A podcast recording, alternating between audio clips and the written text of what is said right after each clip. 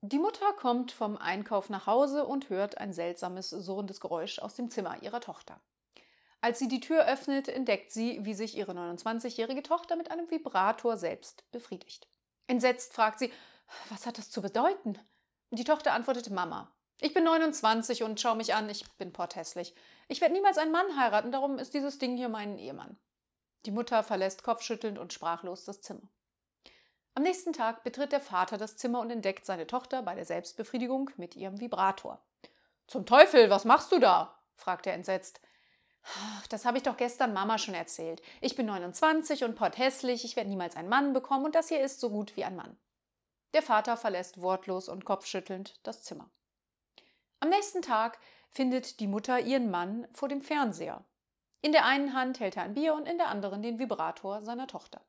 Seine Frau ruft entsetzt: Um Gottes Willen, was machst du da?